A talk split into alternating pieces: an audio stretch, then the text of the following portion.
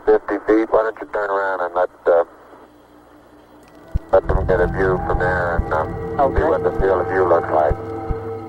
O ano era 1972. Okay. A última vez que o homem pisava na Lua e não era Neil Armstrong. Foram seis missões e 12 astronautas que conseguiram caminhar sobre a superfície lunar. Agora, quase 50 anos depois, a NASA se prepara para enviar a primeira mulher e o próximo homem à Lua. Oi, eu sou a Carol. E eu sou o Antunes, e esse é o Physiclass, o seu podcast de ensino de física. De professores para professores.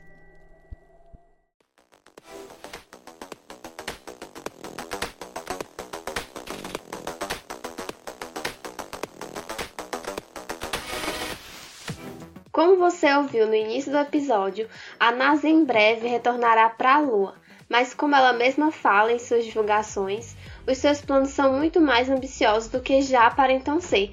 Além de levar os próximos seres humanos para o nosso querido satélite natural, ela também pretende fazer o que chama de exploração sustentável, já de olho em futuras missões para Marte.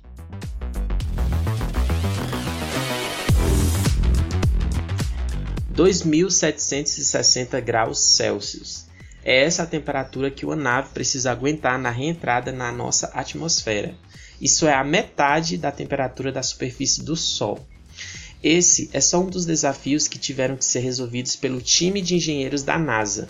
Para explicar para você como a Agência Espacial Americana pretende alcançar os seus objetivos, nós vamos discutir aqui as três missões planejadas por ela, no caso a Artemis 1, Artemis 2 e Artemis 3.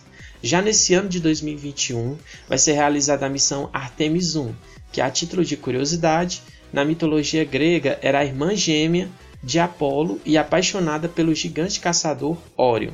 Só para destacar, Apolo foi o nome das primeiras missões da NASA que levaram o homem à Lua e Orion é o nome da nave que irá levar os astronautas para a Lua em 2024. O objetivo principal dessa missão é garantir a segurança dos astronautas. Ela servirá como uma espécie de ensaio, ou seja, ela vai mandar a nave fazer o percurso de ida e volta à Terra, só que sem tripulantes. Essa missão também levará 13 CubeSats, que são satélites cubos pequenos que chegam a no máximo 0,001 metros cúbicos e irão ficar no espaço realizando pesquisas. Esse percurso terá início com o foguete SLS, que é a sigla em inglês para Space Launch System, e significa Sistema de Lançamento Espacial. Esse foguete sairá da Terra levando a nave batizada de Orion, que é a que vai abrigar os tripulantes de missões futuras. Bom, e como será essa viagem solitária da Orion? Primeiro, ela irá dar duas voltas ao redor da Terra, sendo empurrada pelo SLS. Depois, ela vai ativar o seu ICPS, que é a sua propulsão criogênica, que não é tão potente como a do SLS, mas é suficiente para completar o restante da missão, que, diga-se de passagem, não é nada pequeno. Para você ter uma ideia, a nave irá até uma distância de mais de 450 mil quilômetros da Terra. Quando o Orion conseguir sair do campo gravitacional da Terra, ela vai em direção à Lua e voará mais ou menos 100 km acima da superfície lunar. Em seguida, ela vai usar a força da gravidade da Lua para formar uma nova órbita que vai levar ela de volta para a Terra.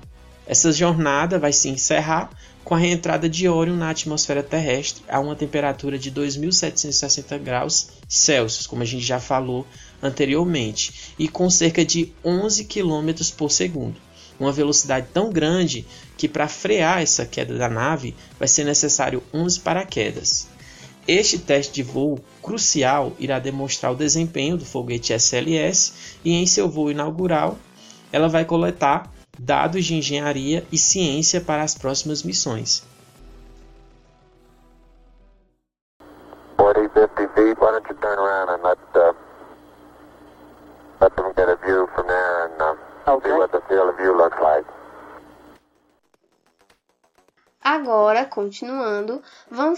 Aqui da missão Artemis 2, que será a primeira missão em 50 anos a levar seres humanos para o ambiente lunar.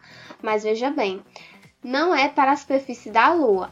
Eles apenas vão sobrevoar a superfície da Lua, exatamente como a missão anterior.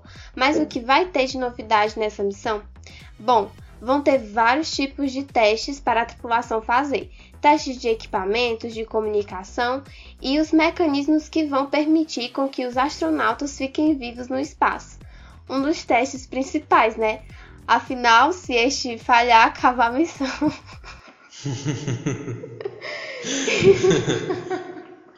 ok, depois de uma um ataque de risos aqui, é, por favor, continue, Carol.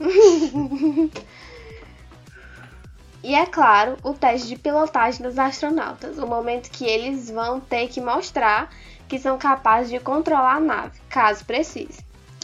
Outra coisa que é novidade nessa viagem à Lua e vem sendo muito ressaltado pela NASA é a exploração sustentável da Lua.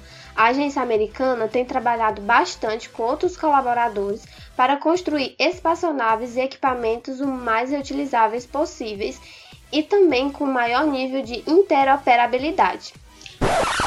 Inter, inter o que, Carol? interoperabilidade. São sistemas que podem se comunicar com outros que sejam semelhantes ou não, como quando, independente do fabricante, as peças se encaixam. Bom, agora falando de algumas curiosidades interessantes sobre essa missão, e a primeira vai te fazer querer estar na nave Orion. Quando os astronautas estiverem do lado mais afastado da Lua, eles vão ter o privilégio de ver a Terra e a Lua pela janela da nave. Só essa vista já valeria o risco de morrer a qualquer momento. Só que tem mais. Quando os astronautas estiverem no primeiro dia da missão, eles vão poder observar um, um belíssimo eclipse solar. Mas, infelizmente, não se pode ter tudo. O pôr do sol, por exemplo, eles verão apenas uma vez durante os 10 dias de missão e também terão apenas um dia de folga para se comunicar com os familiares e amigos aqui da Terra, estilo Howard e Bernadette na série The Big Bang Theory. Além de tudo isso, os tripulantes dessa missão retornarão para casa recordistas em viagem espacial. Será a viagem mais distante da Terra já feita pelo ser humano. Ao todo vão ser mais de um milhão de quilômetros percorridos. E se você está aí achando que essa missão é incrível, espera só para ver, ou melhor, ouvir sobre a Artemis 3 em seguida.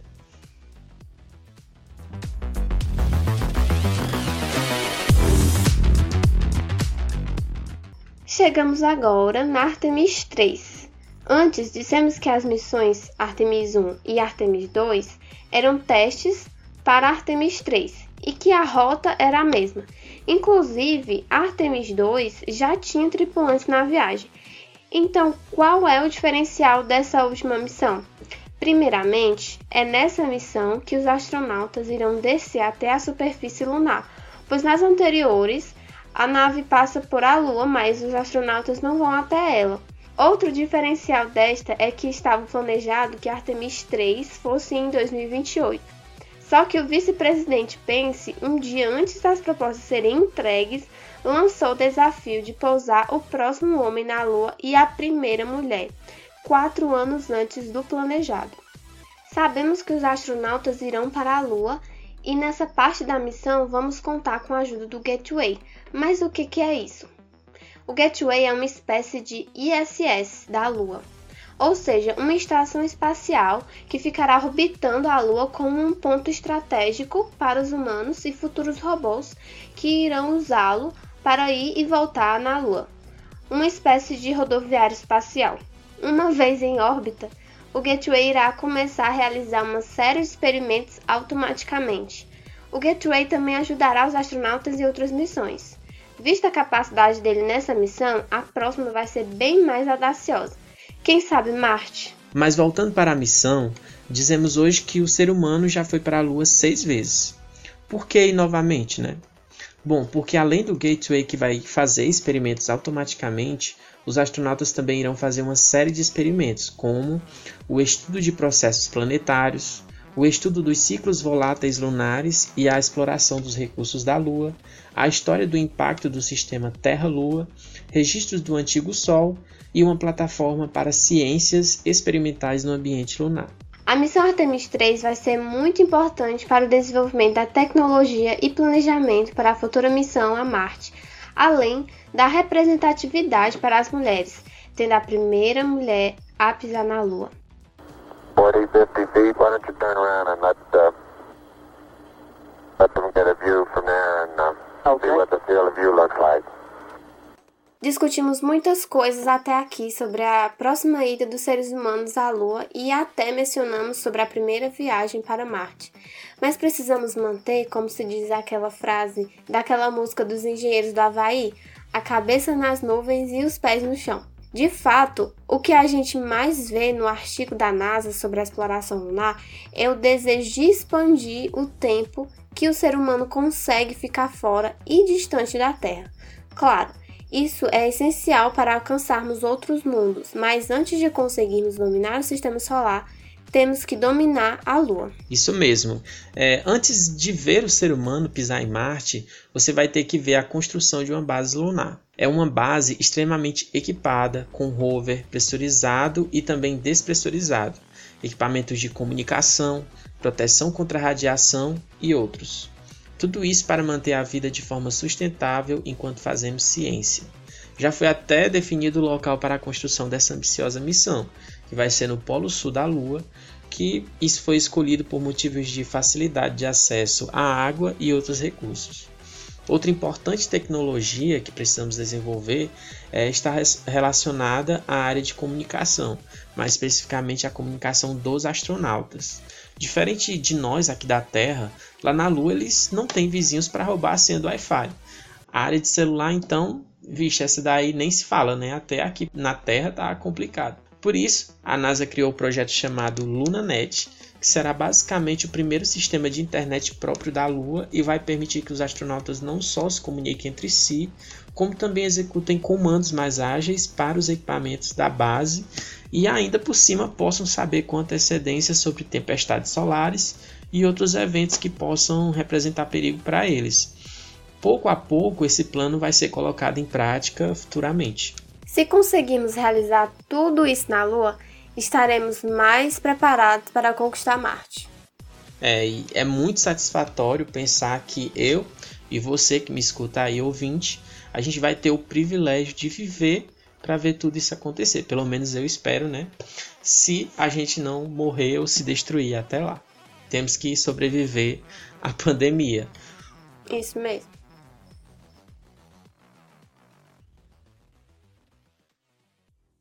Obrigada a você que ouviu esse episódio e nos siga no Instagram. O nosso arroba é physiclass.podcast. Lá a gente fala sobre muitos outros assuntos, sobre dicas, física do dia a dia, notícias, biografias de físicos e físicas. Bom, e aí também não se esqueça, né, de é, compartilhar, de indicar para os seus amigos, né? A gente agradece muito. E só para marcar, esse conteúdo foi todo retirado de um artigo disponibilizado pela NASA no site delas, onde ela vai detalhar todos os planos dela para a viagem à Lua e futuras missões, tá? Você pode ler esse documento na íntegra. Tem 72 páginas de conteúdo lá para você se atualizar e também conferir os outros conteúdos da NASA, né? Tá? Tem muita coisa bacana lá. Você pode se cadastrar, ficar recebendo as notícias no e-mail, assim como a gente já fez, e ficar sempre por dentro. Né? Mas se você não quiser ter esse trabalho, faça o que a colega Carol falou e nos acompanhe nas redes sociais que a gente tá sempre mandando conteúdo bacana para você. A gente compartilhou todas as nossas descobertas lá no Instagram, isso. então nos siga. Tchau, até o próximo episódio. É isso aí, valeu.